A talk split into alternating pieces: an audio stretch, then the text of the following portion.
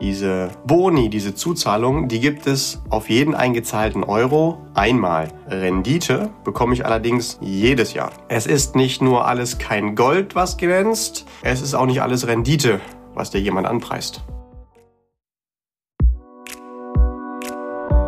Hallo und herzlich willkommen bei Financial Health dem Podcast für deine finanzielle Gesundheit. Freue dich auf spannende Inspirationen und leicht umsetzbare Financial Lifehacks für dein privates Finanzmanagement. Es erwarten dich wertvolle Impulse, wie du das Thema Geld und Finanzen zu einer smarten, fröhlichen und starken Kraft in deinem Leben machst. Schön, dass du da bist. Vielen Dank für deine Zeit und danke für dein Interesse. Es freuen sich auf dich Julia Krüger und unsere ausgeschlafene Amelie Lieder.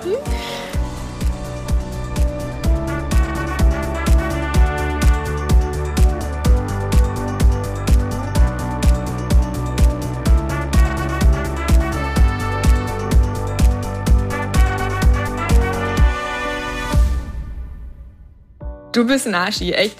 Der sagt das so, weil wir nämlich heute Morgen die Aufnahme äh, gestartet haben um 9.30 Uhr und ich habe wirklich um 9.15 Uhr die Augen aufgeschlagen und bin da mal aus dem Bett gefallen. Äh, und musste mich da mal ganz schnell fertig machen. Was nennt man effizient? ja. Zeiteffizient bist ja, du. Ja, wer kann denn damit rechnen, dass man so lange pennt? Naja, gut. Es ist Wochenende, insofern äh, bin ich, glaube ich, entschuldigt. Heute haben wir eine Folge mitgebracht, eine Folge vorbereitet, in der es um geförderte Finanzprodukte geht. Es gibt ja ganz, ganz viele, da gibt es irgendwie was gratis dazu und das finden wir häufig irgendwie gut und wir wollen heute mal darüber sprechen, was ist daran gut, was ist daran vielleicht nicht gut, worauf darfst du achten. Julian, was ist denn deine Meinung dazu? Tatsächlich gibt es, wie du gerade schon gesagt hast, ganz viele Finanzlösungen und Angebote, da scheint es so, da gibt es ein Freebie, also ich bekomme irgendwas dazu. Mhm. Eine Förderung, einen Bonus, ein Geldgeschenk, Zulagen, wie auch immer man das nennt. Und äh, das klingt auf den ersten Blick ja auch immer extrem gut. Das heißt, ich bin nicht der Einzige, der in einen Vertrag einzahlt, sondern von irgendeiner weiteren Stelle, ob es jetzt der Anbieter ist oder der Staat oder der Arbeitgeber oder wer auch immer, die schenken mir noch weiterhin Geld dazu. Wichtig ist dabei auf jeden Fall darauf zu achten, dass wir eine Sache da meistens nicht berücksichtigen.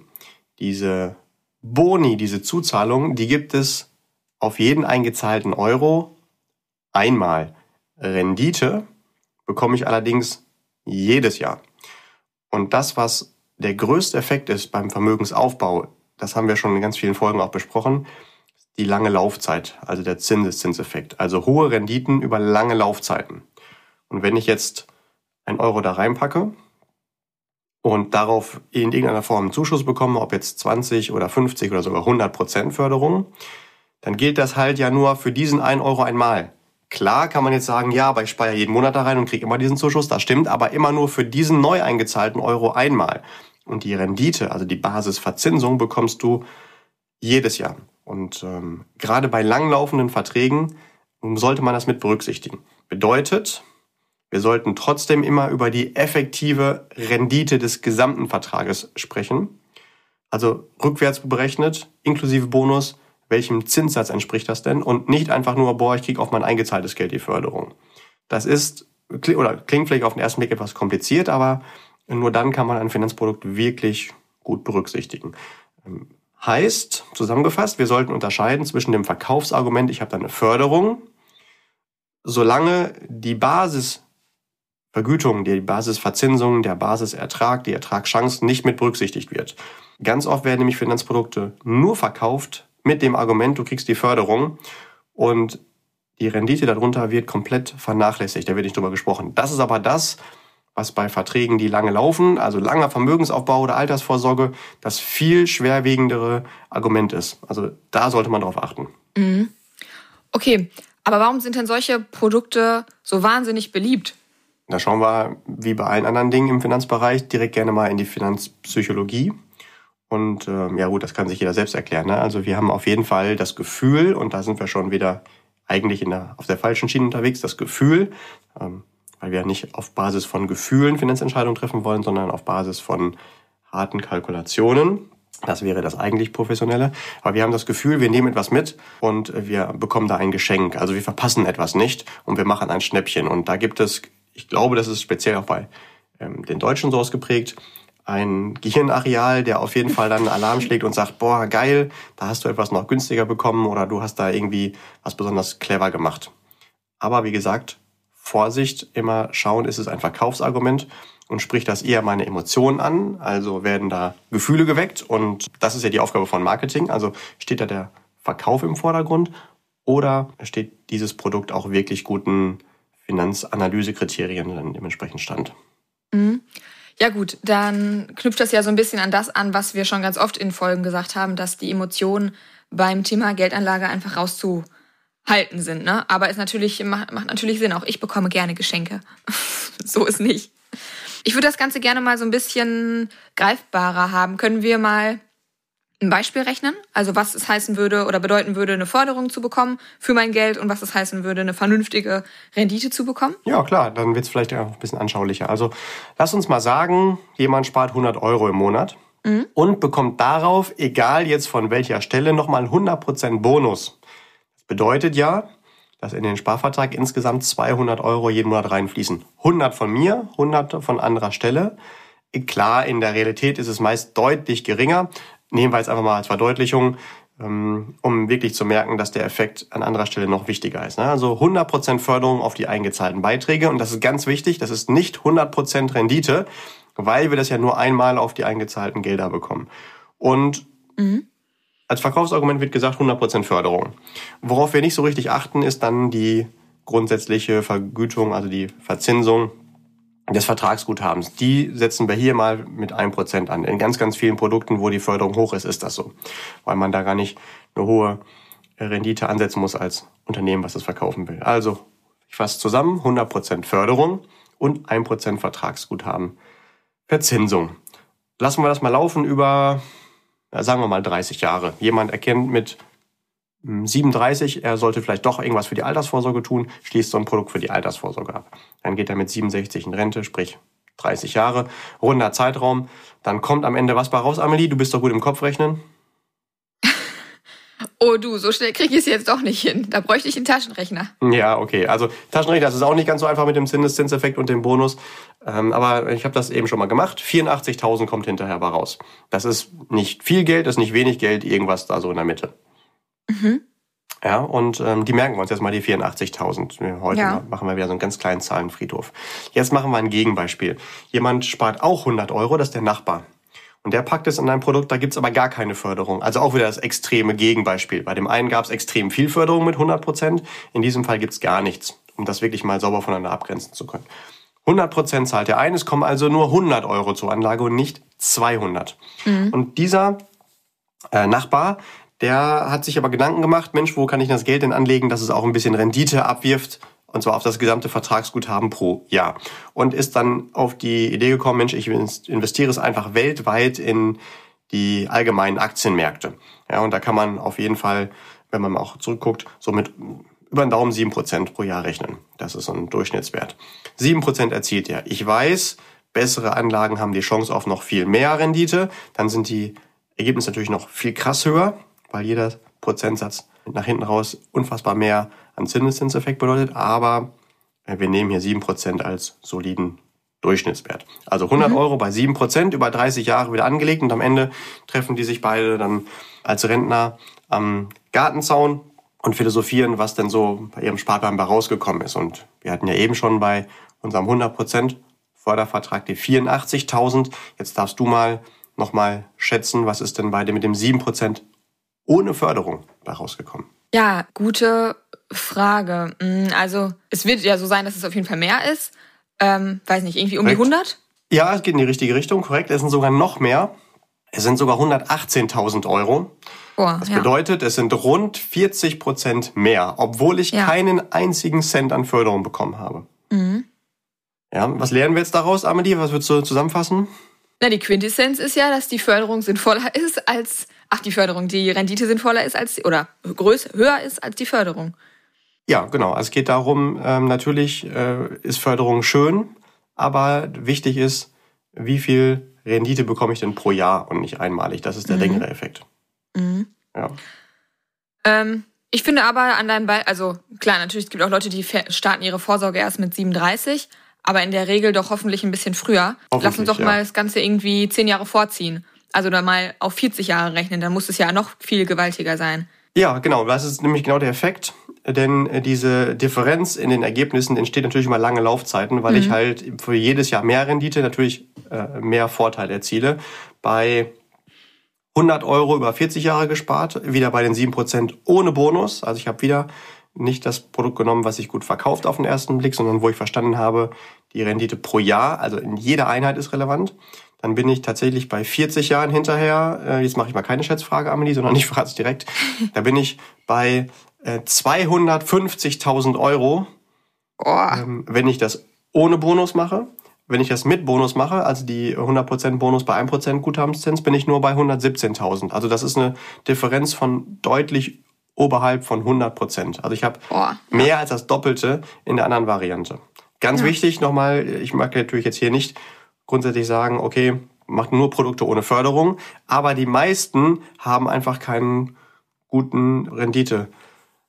Ja, das ist die falsche Formulierung. Die haben kein gutes, wollte ich sagen, kein gutes Renditepotenzial. Mhm, ja. Welche Produkte fallen denn überhaupt darunter, also unter die Förderung? Welche Produkte werden staatlich gefördert oder auch nicht staatlich vom Arbeitgeber oder ja, wie auch immer? Ist eigentlich egal, woher die Förderung kommt. Da gibt es tatsächlich ja jede Menge. Jetzt hast du gerade schon das Stichwort Arbeitgeber in den äh, Raum geworfen. Das greife ich direkt mal auf. Es gibt zum Beispiel die betriebliche Altersvorsorge. Und da hast du den Vorteil, die Förderung funktioniert ja quasi andersrum. Also du sparst auf der einen Seite Steuerabgaben, auf der anderen Seite Sozialabgaben, wie zum Beispiel Krankenversicherung, Rentenversicherung, Pflegeversicherung und was da so alles gibt. Und je nach Steuerklasse und je nach Einkommenshöhe ist das natürlich immer ein wenig unterschiedlich, aber da kann man tatsächlich manchmal sogar von gerundet 100% Förderung sprechen. Also genau unser Beispiel, was wir gerade hatten. Und da ist es wirklich super wichtig, nicht das als Verkaufsargument zu nehmen, sondern wirklich zu schauen, das Geld, was da reinfließt, wo wird das denn angelegt? Es sollte auf gar keinen Fall in die Hände von einer Versicherung gehen, mit dem Auftrag, dass die Versicherung jetzt das Geld vermehrt. Das nennt man entweder klassischer oder auch äh, konventioneller Deckungsstock. Äh, aber wie der Name schon sagt, Versicherungen, das, was die gut können, ist halt versichern. Also finanzmathematisch kalkulieren, wie hoch ist die Wahrscheinlichkeit, dass du mit dem Auto eine Brücke runterfährst oder dein Haus abbrennt. Das können die gut. Dafür nutzen wir die, aber nicht um Geld zu vermehren, sondern dieser Auftrag, das Geld zu vermehren, sollte wirklich immer nur an diejenigen gehen, die seit Jahrzehnten beweisen, dass die es besser können. Vermögensverwalter, Investmentfonds und so. Und äh, auch da ist jetzt wieder relevant, wenn du das als betriebliche Altersvorsorge in Investmentfonds machst, dass du dann nicht irgendeinen Vertrag hast, der vielleicht nur ganz wenige Investmentfonds ansteuert oder vielleicht auch nur schlechte zur Auswahl hat. Also da brauchst du dann wieder einen Vertrag, der ein breites Universum an wirklich erstklassigen Auswahlmöglichkeiten hat. Und noch viel wichtiger, du brauchst natürlich auch den Berater, der dir auch Tipps geben kann, welche Kombination von welchen erstklassigen Lösungen da für dich auch passt. Mhm. Ähm, da kommt man wieder zu diesem Punkt, was ich in der Praxis sehe. 90 Prozent aller Finanzprodukte die taugen nichts. Entweder hier bei der betrieblichen Altersvorsorge, weil es in die falsche Richtung gesteuert wird, also der konventionelle Deckungsstock als Versuch einer Versicherung das Geld zu vermehren, oder aber es sind halt wenige oder schlechte Fonds, beziehungsweise die Abbildung, das, wie das Geld in die Fonds geht, ist eine Katastrophe, weil da gibt's ja die nächste Besonderheit, ohne jetzt hier aber ein riesen Detailfass aufmachen zu wollen. Bei der betrieblichen Altersvorsorge in der Regel ist es so, dass da im Hintergrund noch eine Garantie abgebildet wird. Und diese Garantieabbildung ähm, ist ungefähr sowas, wie wenn du mit dem Auto die ganze Zeit mit der Handbremse unterwegs bist. Egal wie viel Motorleistung du hast, das ist eine unfassbare Bremse für die Rendite. Und ähm, selbst dann, wenn gute Fonds angesteuert werden können, ähm, kommt nichts bei rum. Also darauf sollte man auch achten. Das kann dir aber hinterher fast nur noch ein Profi sagen, wo diese Garantieabbildung auch wirklich einigermaßen gut funktioniert oder nicht. Ah ja, okay.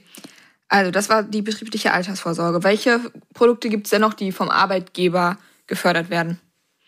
Vom Arbeitgeber gibt es vermögenswirksame Leistungen. Mhm. Mhm.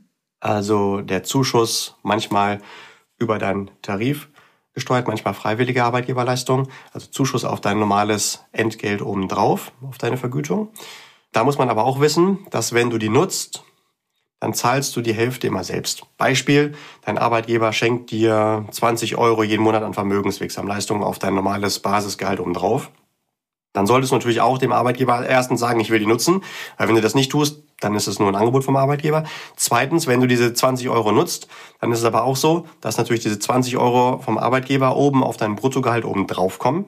Mhm. Und wenn unten 20 abgezogen werden, dann sind das ja nicht mehr die 20, die du oben drauf bekommen hast, sondern mhm. die 20 oben drauf, da wurden erstmal Steuern und Sozialabgaben von abgeführt.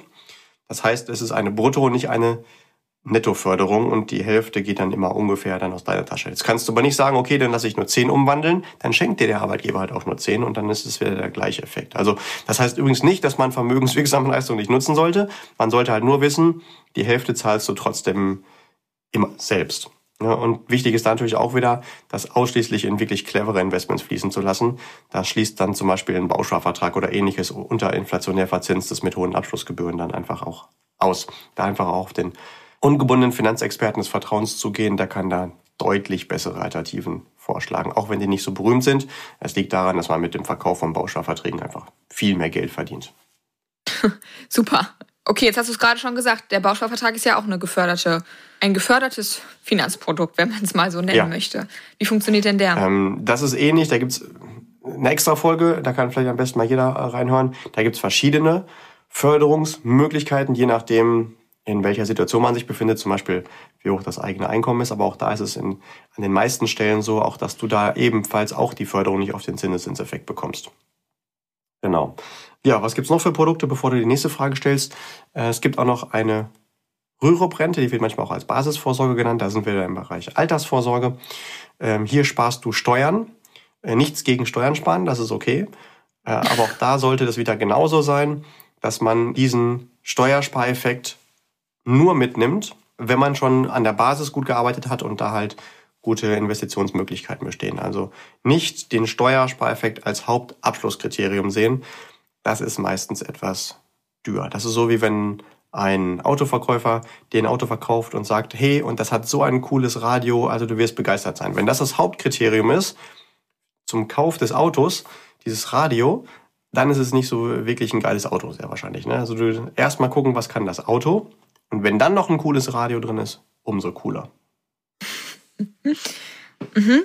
Mm, und was fällt mir dann? Ja, Riester fällt mir sonst noch ein. Auch ein gefördertes Produkt für die Altersvorsorge. Hat an manchen Stellen ähnliche Eigenschaften wie die Rüruprente. Da hast du zwei Förderungen, auch wieder den Steuerspareffekt und zusätzlich noch Zulagen vom Staat. Ähm, in Klammern, bei der Riester-Rente musst du natürlich erstmal grundsätzlich berechtigt sein, darüber gefördert zu werden.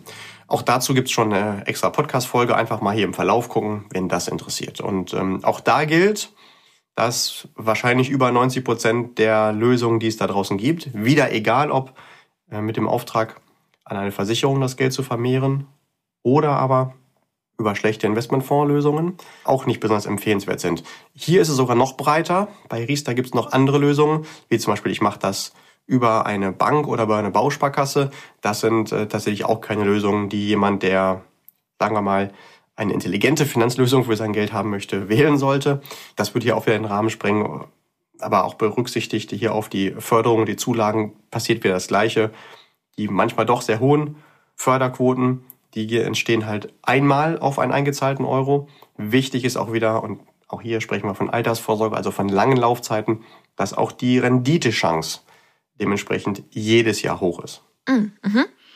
Hast du noch eins im Kopf? Dann gehen wir mal weg von Altersvorsorge hin zu klassischem Sparen, Vermögensaufbau.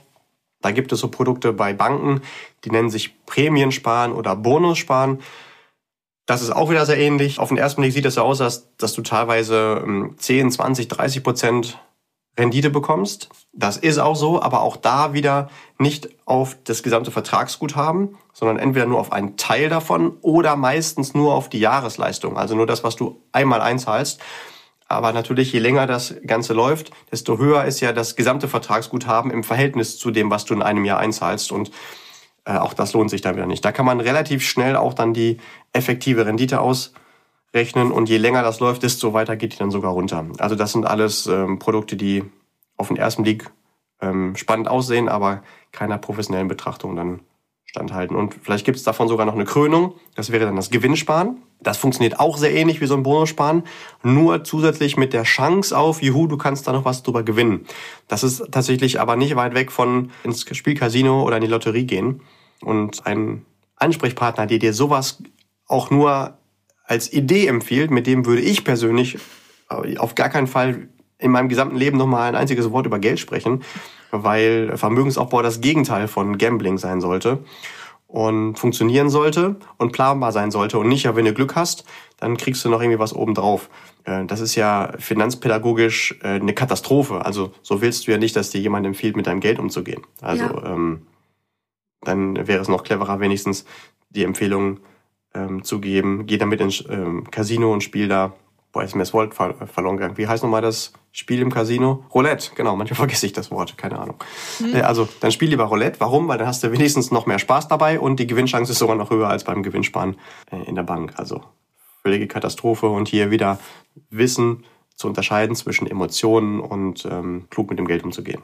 Da muss ich auch ein, ähm, einen kleinen Fauxpas beichten, weil ich hatte das, glaube ich, tatsächlich nach dem Abi auch. Da gab es ja diese, oder nach dem Abi, nach mit, also ich glaube mit 18 gibt's ja dieses Bankgespräch und dann ging es auch irgendwie darum und ich wollte irgendwie, ich wollte irgendwie groß und erwachsen sein und dann habe ich ja irgendwie auch so ein Zeugs gemacht, weil ich dachte, oh mein Gott, ich habe ein Bankgespräch.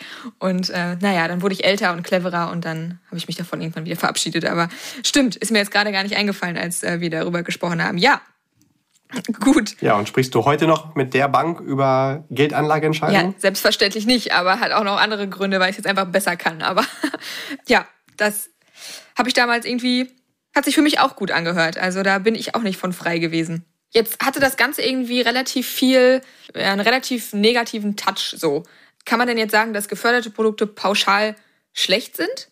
Ah, das ist vielleicht nochmal wichtig, dass du das fragst. Nein, natürlich nicht. Ich will hier nur erstmal sensibilisieren, dass das nicht das Hauptabschlusskriterium für ein Produkt sein sollte. Es gibt natürlich auch Produkte, wenn du das hinbekommst, eine grundsätzlich geniale Ertragschance zu kombinieren mit einer Förderung, dann wird's echt lohnenswert. Wollte ich gerade ähm, sagen. Sollte halt nur nicht auch. der Grund sein, warum du auch darauf auf, ja genau, also sollte nicht der Grund sein, warum du es abschließt und warum du auf irgendwas aufmerksam wirst, oder sollte nicht das Verkaufsargument sein. Und spätestens dann, wenn dir jemand erzählt, ja, du hast hier eine einen hohen Bonus oder eine Förderung oder äh, Gewinne in Aussicht, was auch immer, und aber ansonsten über nichts gesprochen wird, dann weißt du, oh, oh, oh, das dünnes Eis, äh, da schaue ich lieber nochmal genauer unter die Motorhaube, ja. Mhm. Aber ich finde es auch gar nicht so einfach, einen wirklich mh, mm, lohnenswerten Vertrag zu finden, der eine vernünftige Rendite abwirft, weil wie du schon gesagt hast, die allermeisten Verträge sind irgendwie Bullshit oder verzinsen sich halt auch einfach nicht oder ja, haben einfach nicht die Rendite-Chance überhaupt auf jetzt zum Beispiel in einem Beispiel 7% oder sowas. Also da muss man ja schon genau die Augen aufhalten. ähm, okay, hast du denn noch ein paar Tipps für uns und für den Listener? Was sich auf jeden Fall, egal ob das jetzt ein gefördertes oder nicht gefördertes Produkt ist, sich immer anbietet ist, dass du einfach selbst ausrechnest, wie hoch ist denn die effektive Rendite. Also auf das eingezahlte Geld, die Rendite, die da zu erwarten ist und nicht ähm, einmalig eine Förderung.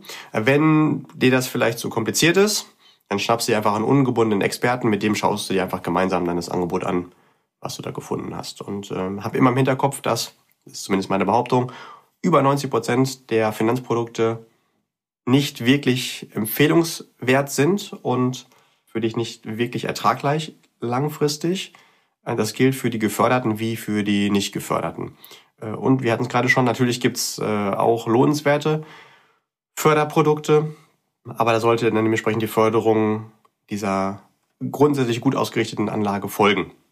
Also die Kombination daraus ist clever. Und wenn man das, wir hatten vorhin das Beispiel mit einer Röhrebrente, wenn man das da zum Beispiel clever nutzt, dann kannst du mit einer Röhrebrente auch bis zu 70 Prozent Förderung nutzen wie das funktioniert, äh, vielleicht auch mal mit dem Experten sprechen.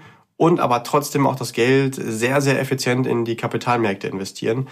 Wichtig ist aber, dass es da wirklich eine echte Renditechance gibt und da werde ich nicht müde, das zu betonen. Und äh, dass du idealerweise auch keine oder so wenig wie möglich Garantien mit reinbaust, zumindest bei langen Laufzeiten, weil das sind einfach nur Dinge, die verkaufen sich wieder gut und du hast vielleicht ein gutes Gefühl dabei, aber das bremst unheimlich deine Renditeaussichten. Und ja, dann Happy Welcome, dann Feuergas natürlich äh, auch mit geförderten Produkten. Ja, gut, Julian, ich würde gerne nochmal an das anschließen, was wir zu Beginn gemacht haben. Da haben wir ja so eine kleine Beispielsrechnung äh, mal aufgestellt. Kannst du nochmal das, was wir jetzt gerade besprochen haben, also ein Produkt, das sowohl Rendite abwirft, als auch wir die Förderung nutzen, kannst du damit nochmal ein Beispiel machen, was da dann dabei rumkommen könnte? Klar, nehmen wir genau die Zahlen, die wir vorhin schon mal hatten. Also jemand zahlt 100 Euro und bekommt dann sogar nochmal 100% Förderung. Jetzt mal unabhängig davon, über welchen Weg das dann passieren kann, das mit dem individuellen Experten dann klären. Also 100 Euro zahlst du, 100% gleich 100 Euro Förderung gibt's on top, aber wissentlich halt immer nur einmal, nicht natürlich äh, Zinseszinseffekt technisch. Das machen wir wieder über 30 Jahre und in diesem Fall schaffen wir das auch wirklich in ein Produkt ähm, einzahlen zu lassen, wo es 7% Rendite gibt, also deutlich mehr als in unserem 1% Beispiel, wie es in eher die Regel ist.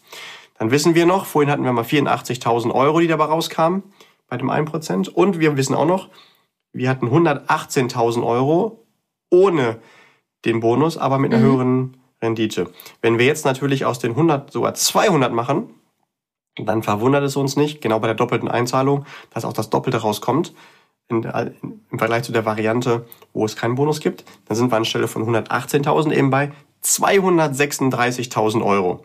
Und diese 236.000 Euro muss man vergleichen mit den 84.000 Euro, wo wir ja auch eine Bonus Geschichte gefunden haben, nur halt mit einer deutlich geringeren Rendite. Mhm. Und da sehen wir schon, der Hebel ist da wirklich unfassbar krass. Also ja. tatsächlich Boah. ist das so, dass vor allen Dingen auch der Unterschied zwischen armen Menschen und Menschen der Mittelschicht und sehr vermögenden Menschen, dass man einfach entweder lernt, intelligent über Geld nachzudenken oder zumindest gute Berater hat, die einen da unterstützen und man nicht einfach das macht, was äh, auf den ersten Blick einfach irgendwie schick aussieht. So, ja. Mhm. Eigentlich für alles im Leben. Eigentlich alles ganz einfach, ja. Gut. Julian, hätte ich gerne von dir zum Abschluss einen letzten prägnanten Satz. Okay, wenn du erlaubst, sind sogar zwei. Oh, aha. Na gut. Okay, also nochmal anknüpfen an das, was du gerade gesagt hast. Tatsächlich ist ja alles im Leben ganz einfach was man weiß und alles ganz schwierig, was man nicht weiß. Und äh, das einfach zu wissen, sich Wissen aufzubauen, dann ist nämlich alles ganz einfach. Das ist das eine. Der andere Satz, oder das waren jetzt schon drei, ich weiß, aber der andere Satz äh, als Zusammenfassung von heute, Vorschlag von meiner Seite. Es ist nicht nur alles kein Gold, was glänzt, es ist auch nicht alles Rendite, was dir jemand anpreist. Ach, das hast du aber schön gesagt. Aber du weißt ja, das letzte Wort haben sowieso immer die Frauen. Und deswegen oh, übernehmen übernehme ich das heute mal. Lieber Listener, keep growing and stay healthy, especially financially. Deine Amelie. Deine Amelie. Hallo. Und dein ich Julian. muss das sagen. Liebe Grüße, danke fürs Zuhören. Äh, deine Amelie und dein Julian. So.